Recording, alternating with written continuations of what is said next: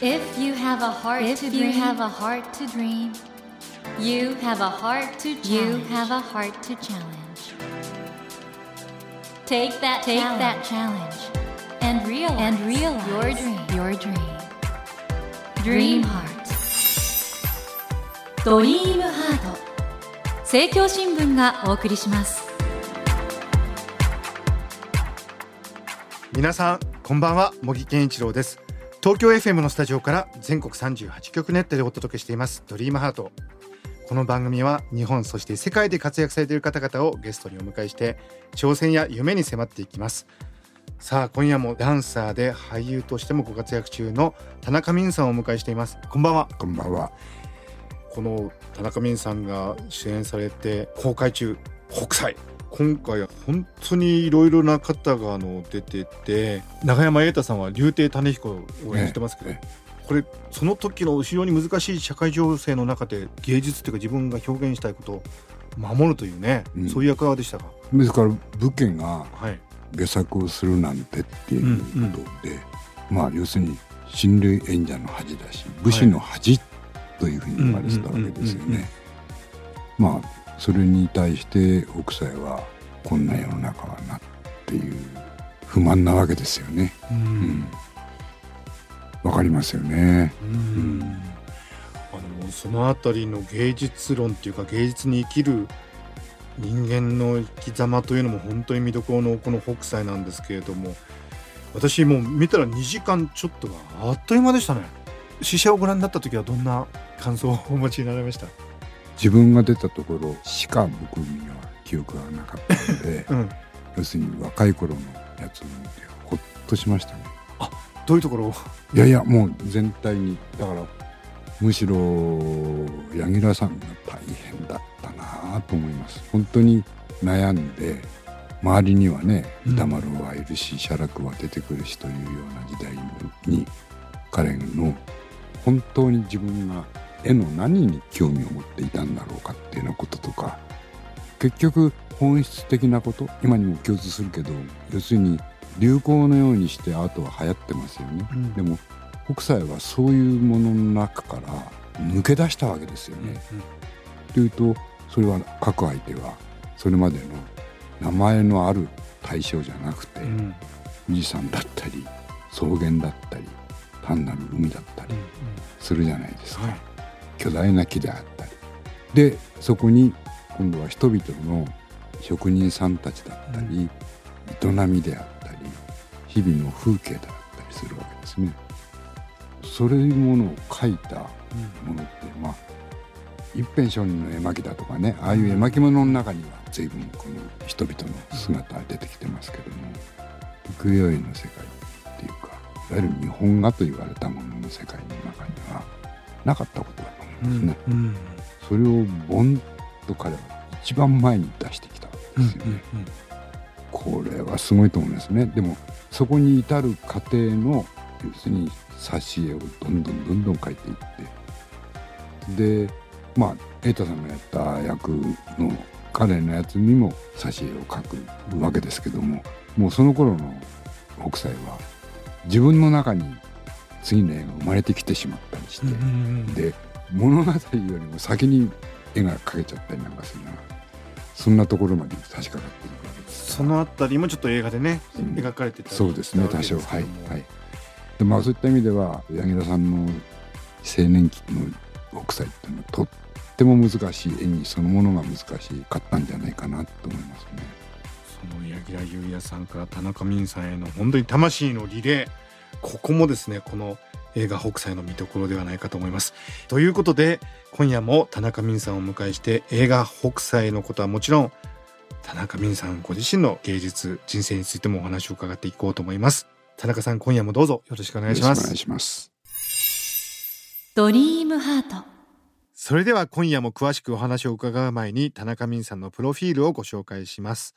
田中泯さんはですね1945年東京都のお生まれです74年にダンサーとして活動を開始し78年にはルーブル美術館において海外デビューされそして2002年黄昏清兵衛でスクリーンデビューし第26回日本アカデミー賞新人俳優賞最優秀助演男優賞を受賞されました。その後も国内のみならずハリウッドからアジア圏にわたって映画ドラマなど映像作品に多数ご出演されていらっしゃいます。そして現在全国で公開中の映画北斎で柳楽優弥さんとダブル主演で江戸時代の浮世絵師葛飾北斎を演じていらっしゃいますこれあの柳楽さんが若い時の北斎を演じてらして、青年期ですね。で渋い巨匠になった時田中泯さんが演じてらっしゃるんですけどこの葛飾北斎という方を演じてみてですね本当田中さんがその自分の身体とかそういうものを通して何か気づいたこととかあ北斎こういうことだったんじゃないかなとか思われたこととか何かありましたか？うーん。実際の北斎の体はうん。僕が演じたようなうん。ことではなかったとは思うんですが、うん。ただものすごく回復力の速い人だったんですよね、うん。多分。うん。かなり決定的な病にかかるにもかかわらず回復していく。うん。でおまけにもう90直前まで生きていくことができたっていう、うんうんその体にものすごい興味ありますねやっぱしね。これ本当に当時としては異例なほどの長生きでそうなんですよ。これ何が秘密があるんですかねうん空想ですよ。はい空想なんだけどやっぱりいわゆる世の中が常識だと思い込んで動いているそのまあどんな時代にも常識があるじゃないですか。常識がはびこってるって言ってもいい。で常識の中に人間の体は入って行動してるわけですよね、うん。常識外れなことはなかなかやうん。許されないわけですよね、うん。でひょっとしたら北斎っていう人は常識をむしろ常識のフェンスをなくしちゃった人なんじゃないかなってはあそうですか確かに描いてる絵を見ると本当に常識を超えた絵ですもそんね。うですよね。でこの物語も蔦屋っていうその実に賢いっていうか頭のいい絵を見る力のある人が阿部寛さん、うん「お前を売り出してやるぞ」ええ。っていうふうにやりますよね。はいはい。で青年期の北斎ってそのことに対してほとんど関心を示してないかのような映画の中では。うんうんうん私を売ってほしいとは一言も思わない言わないんですよ、ね。柳楽さんのね演技でそうなってますね、でこれはもう僕の自分勝手な空想ですよ。えええひょっとしたら有名性っていうのを放棄しちゃったんじゃないかな。はあなるほど第一あんなに何度も何度も名前変えます？平平気で。確かにそうですねそんなに日本中江戸中がねええ北斎に名前変えたぞなんて思ってると思いませんよ。なるほどなるほど。それは晩年ね後半の最後の方はそれこそ北斎北斎になっていくからいいけども、うん。それまでの名前なんてどうでもいいじゃないですか。うん。ともう一つ平気で家を変える。はいはいはいはい。どんどんどんどん引っ越しますよ。はい。でもこれ有名性とは全く真逆じゃないですか。確かにそうですね。そうでしょ、はい。だし今の時代あれあの人また引っ越したよ なんかあるんじゃないか？まずいんじゃないかって有名な人はえできないでしょそう簡単には。はいはい。そうですよね。そうするとやっぱり世の中が常識と思っている成功した人とか、うん。有名な人とかっていう人のありようみたいなものをペーッとしちゃったんじゃないか それが僕の言い方すれば自分の体と一緒に生きていけた一番の理由じゃないかなって気がするんですがなるほど。要するに常識の中にいるということは体もその常識内に所属させられてるっていうことです。そうかちょっとこれ重い言葉ですね。これやっぱりとらわれない身体表現をずっとされてきた田中泯さんじゃないと本当に言えないことだと思うんですけどこれねあの田中泯さんがずっとやられてきた場踊りというねその場で創発するというか生まれてくるはい。ことをやるという、これがでも映画見てるとなんかあこれ場踊りかなって思うようなシーンもはい随分あったんですが、はい実際そうだったんですか？撮影してる時は。そうですね。あのー監督に五上さん踊ってっていうような感じって言われてました。はなんかあの青い鳥をこうやって持って雨が降ってくるシーンがあるじゃないですかあの上にこうやって塗料をバーってやってはいはい。上から雨が降ってきて、はいすごく印象的なシーンなんですけど、はいあそこももうあれ一発勝負でした。一発勝負？はい。じゃあカメラさんとかも大変だったですねそうですよね。田中泯さんとしてはずっとそれを芸術としてやってこられたわけだからいつもと同じことを、いやいやだから されてる。僕自身はうん。踊るっていうふううんに本当に自分に言い聞かせないと、うん、いわゆる俳優さんとしての演技の戦場でやったらきっと上がっちゃってできなかったと思うんうんうんその踊る時ってのはやっぱりもうはーってなんかどっかに入っていっちゃう感じなんですか？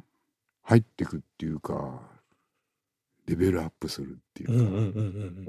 これちょっと贅沢な言い方ですけど、ええ頭が良くなるんです。は頭が良くなる、体も心も。うん。体も心も一番頭が良くなるのは体の頭が良くなるってことですね、うんうん。体が本当にその場に磨かれるというか刺激を受けてで細胞がどんどん生きていくっていうそんな感じなんですよね。あの僕は本当今回あの北斎拝見してて思ったのが映画なんですけど同時に場面場面で田中泯さんの一つのその踊りの作品を拝見してるようなうん。そういう気持ちもありましたけどね。あそうですか。それはうん本当に嬉しいです。あの俳優をやるようになってうん。何年も要するにダンサーで俳優ですっていうことはまあどっちかって言ったら禁止されてるっていうか無視されていたような感じそうなんですか？要するにはい。日本っていう国は演技をするお芝居ですね。うん。お芝居と踊りっていうと、踊りはもう伝統的にものすごい日本中のそっから中にあるんだけれども、うん。日本では踊りは格下なんです。えそうなんですか？芝居の。はい。えなんでだろわからない。う伝統的にそうなんですか？わからないから。うんうん。あわからないから。あーなるほど。わからないものは日本では常に下なんです、うんでもヨーロッパ行くと本当に一緒なんですかむしろ踊りの方が純粋芸術として評価されることもありますよね。ありますね。例えば新聞は演劇表は簡単に載ります、うん。でも舞踊表は載りません、なるほど。まあ、書く人の問題もあるかもしれませんけれども、はい。でも実際は日本は世界に冠たる踊りの王国ですよ。ですよね。ですから僕は今回あの北斎を見た人がね田中泯さんの映画としてはもっとあの踊り寄りの映画もあるじゃないですか。いっぱいはい。ドキュメンタリーとか、あっちの方にまたちょっと興味を持って移っていってくださったら嬉しいですよね。そうですね。僕三回塾っていう、はい。あのグループずっと好きで。で、うん。パリが本拠地。そうですね。パリが本拠地。田中泯さんもなんかフランス行くとものすごい有名でいろんなとこにもう写真集あるわ。もうみんなだからなんかそういう素直にそういうとこ評価してくれくれるってのは嬉しいですよね。まあだから初めて行った時に要するにお先の見えない表現じゃないですか、うん。この表現はどこへ行くんだろうかっていう、うん。それをみんなうわっと見に来てくれるっていうんで、ん羨ましいな。そういう意味で言うと今回の北斎は奇跡のような映画ですよね。だからみんなが興味を持つドラマもあるんですけどその中に田中泯さんのその踊りもあるという、はいいかがでした？その実際に現場にいてその俳優の部分とダンサーの部分バランスというか。いやもうほとんどこの作品この映画は、うん、そこら辺は、まあ、特に若い頃は結構セリフがそうですよね。そうですよね。老年期に入ってからはむしろ黙ってる時間の方がうん。全体で多い、いんですよ。はい。でそれは多分監督その他スタッフの皆さんの意図だと思います。じゃあもう田中泯さんに思う存分身体表現をしてもらおうとですからそのクランクインの、はい僕が出るようになってからのクランクインの初日はもう歩くシーンばっかりでした。あそうなんですかもうひたすら歩いているいろんなところを歩くはいはいシーンで一日使ったんですよ。へえ山の中を歩いたり。はいでそれはすごく助かりました。それで僕はなんか北斎を自分の中に生むことができたっていうかそんな感じがしましたね。やっぱり映画の制作現場ってのはそういうなんかリズムをどう作るかとかそうですね。第一役者が本当にその人になっていくこと自体を実現していくのが現場の仕事ですから上手にお芝居したということよりもうんはい実は映像に映るのはどのくらい肉薄しているかということそのもんだろうと思うんですよね。やっぱりこの肉薄というところをみんな見たいんですよね。うんうんあの田中さん今回ねその全国で公開中の映画北斎で浮世絵師葛飾北斎を演じてらっしゃるんですけどもどうですか？北斎もその芸術家としてのキャリアが非常に長かったんですけども田中泯さんも踊りということを始められて随分長い年月を積み重ねてこられましたがいかがですか？今までの年月を振り返るとですねいやいやいやこれから面白くなるな。あこれからあ北斎もそうですもんね。うんそうかもしれませんね。今後からどういう面白さが？やっぱり踊り踊り踊りってずーっと言い続けて、そはい。れでまあ思い続けて、はい、まあ、僕の場合は北斎のようななんていうのかな。天才って言っちゃ月並みすぎて北斎は天才なんてもんじゃないと思うんですよね。うん。もっと命の塊うん命の塊が彼と一緒に沸騰して生涯を作っていったっていうようなそんな感じなんですね。でまあ、僕はまあ踊り踊り踊りって言って踊りにすがるように踊りを常に自分に引き寄せるようにしてこう生きてきてて何もかも踊りって言いたくなっちゃうような。うん。俺が踊りだとは言わないけどもやっぱり私の生きることは踊りなんだっていうようなとこまで行きたいなとは思ってるんですね。でそこまではまだあと一歩かな二歩か三歩か分かりませんがもっとステップしなくちゃいけないと思ってるんですよ。でもそれがこういう北斎のような人と出会う映画に出られるっていうのはものすごく運がいいんですね僕ね。いやもうひょっとしたらまあでも本当に今回のこの北斎という映画の中に田中泯さんの今の身体表現がはいはい。記録されてる。でずっと見ることができるってのは本当に幸せなことだと思います。そうです。そうです。あのね要するに踊りって本当は僕は映らないと思ってたんです。うん。ですから僕の踊りをビデオで撮っても無駄だよってそれはもう踊りじゃないんだ。終わってるんだよ。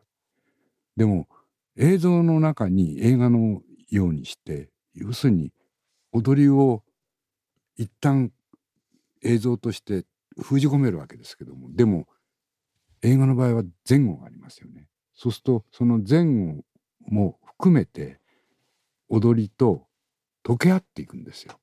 それで自分でも踊ってるって思えるんですねそこを見た時に。なるほど。深いですね。また映画うん。の制作の現場っていうのは、その劇場なんかの舞台で踊るのと全く違って本番こそが全員が集中する場所なんですね。はいはいはいはいはい。劇場って下手するとはい。踊り手は舞台で夢中で踊ってるんだけど裏方さんたちは舞台袖で本読んだりすするわけですね。なるほどあるいはもうさーっと引っ込んじゃって裏に回っちゃうとかっていう。要するに踊ってる時、まあ、それは孤独でとっても面白いんですけれどもでも例えばヨーロッパ行ってパリのオペラ座なんかで踊るとそれこそ裏方さんたちみんな集まって見てんですね。これすごく違うでしょ。でちょっと日本の劇場にガクーッと来てた頃に黄昏清兵衛に初めてそうしたらもうそこにその熱い現場があったと。そこにさあ本番った時のあのその場に対する視線の強さうん。ビャッっていういいなあと思った。あのいろいろお話伺ってきたんですけどももうあまりにも素晴らしいお仕事なさってきたんであれなんですけどこれから面白くなるとおっしゃったんですがこの番組のテーマ「夢挑戦」なんですが、はい。田中泯さんのこれからの夢挑戦は何でしょうか、もっともっと踊りに近づくっていうことだろうと思うんですよね。うん。うん、でそのためには何をしていったらいいんだろうかっていうことがあってでこれはちょっと飛躍しちゃうかもしれないけど、僕が住んでるところはもう限界集落を飛び越えちゃってうん。超限界集落なんです。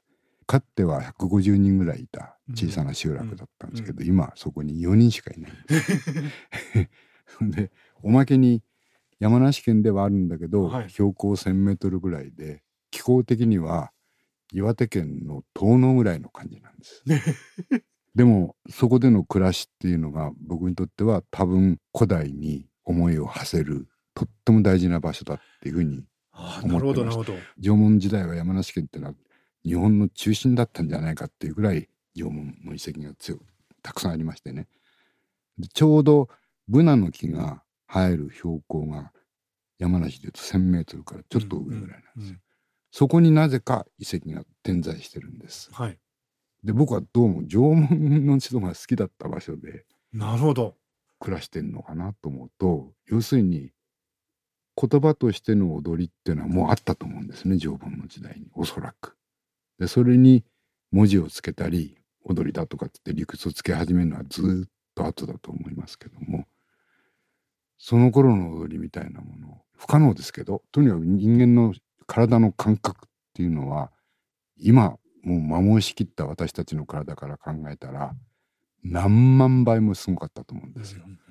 でその人たちが踊り踊るわけですから私たちが理解なんかできるわけないんですよ、ねうんうん。うん今の常識にある踊りのトレーニングを受けた肉体でそんなことやれるはずがない。でもなんかねそんな踊りをね踊ってみたいなって思うんですよね。そういう人になりたいって。これはあれですね田中美さんがそういうことを思ってらっしゃるということを頭に入れつつこれからのその作品を我々拝見していくしかないですねそこにきっとなんかそういうものが現れてくるんでしょうし、はい。だ場踊りっていうのは、うんまあまさにその場で生まれる踊りをええ踊ろうとしてます。でも劇場での舞台でわざわざ手をかけてそして劇場の舞台を作りうんからいろんな若い人たちと一緒になって作っていくわけですからそれは明らかに私たちの踊り手の主張というか、うん思いが込められたもんでなくちゃいけないと思うんですよね。それはこれからもどんどんやっていきたいなと思ってます。本当に楽しみにしております皆さんもぜひちょっと田中美さんのこれからの表現にご注目ください最後にこの映画北斎本当に素晴らしい映画だと思うんですけどリスナーの方にこの映画についてのメッセージいただけますでしょうか？はい。北斎を知りたいっていうだけでもいいし、田中美見てみたい。柳楽さん見てみたい。瑛太見たいっていう、そういう動機でも構いません。映画は常に動機を全部飲み込む力を持ってると僕は思います。ぜひ体験をしに映画館に、映画館で見るといいと思うんだなも 本当にでも映像も美しいですしねう。はい。そして、あの、今おっしゃったように、柳楽さんをはじめ、数々の人気俳優がいる中で、最後に田中泯さんが全部持っていくというねい。や、そんなことない、そんなことないです。はい。この様子をぜひ皆さん見に来てください。はいということで、本日はこの映画、北斎の劇場鑑賞券をプレゼントとしていただきました。ご希望の方は、この後番組のエンディングで応募方法をご案内いたしますので、もう少しお待ちください。萌健一郎が東京 FM のスタジオから全国放送でお届けしていますドリームハート。今夜もダンサーで俳優としてもご活躍中の田中泯さんをお迎えしてお送りしました。いや、本当に2週にわたって素晴らしいお話ありがとうございましたあり。がとうございました。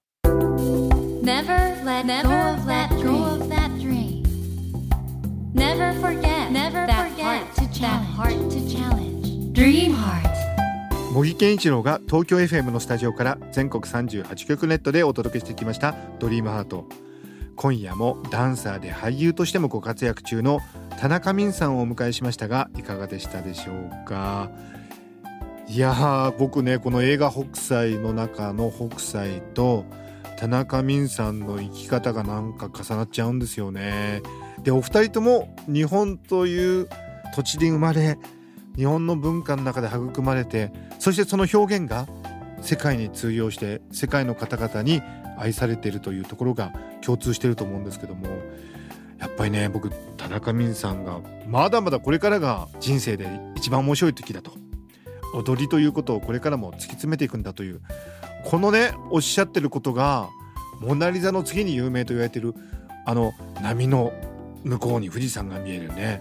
あの神奈川沖波浦の絵と70歳を超えて生み出した北斎の姿と重なっちゃうんだよな。だからひょっとしたら田中泯さんの神奈川沖波浦は踊りの世界のねそれはこれから生まれるんじゃないかなと。これ皆さんこれからちょっと目が離せないですね。そんな本当にね夢のあるお話を伺ったなと思います。それではお待たせいたしました。今夜のプレゼントの応募方法をご案内いたします。ご紹介してきました映画北斎の劇場鑑賞券を3組6名の方にプレゼントいたします。こちらオンラインで座席予約ができるムビチケとなります。ご希望の方は必要事項を明記の上ドリームハートのホームページよりご応募ください。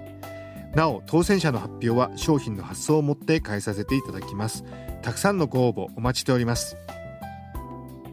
さて来週のお客様はアルピニストの野口健さんをお迎えします。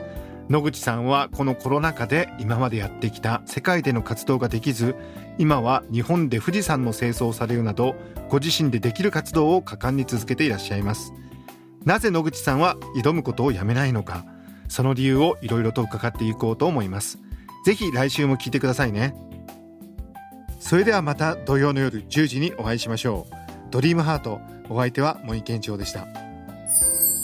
ドリームハート。政教新聞がお送りしました。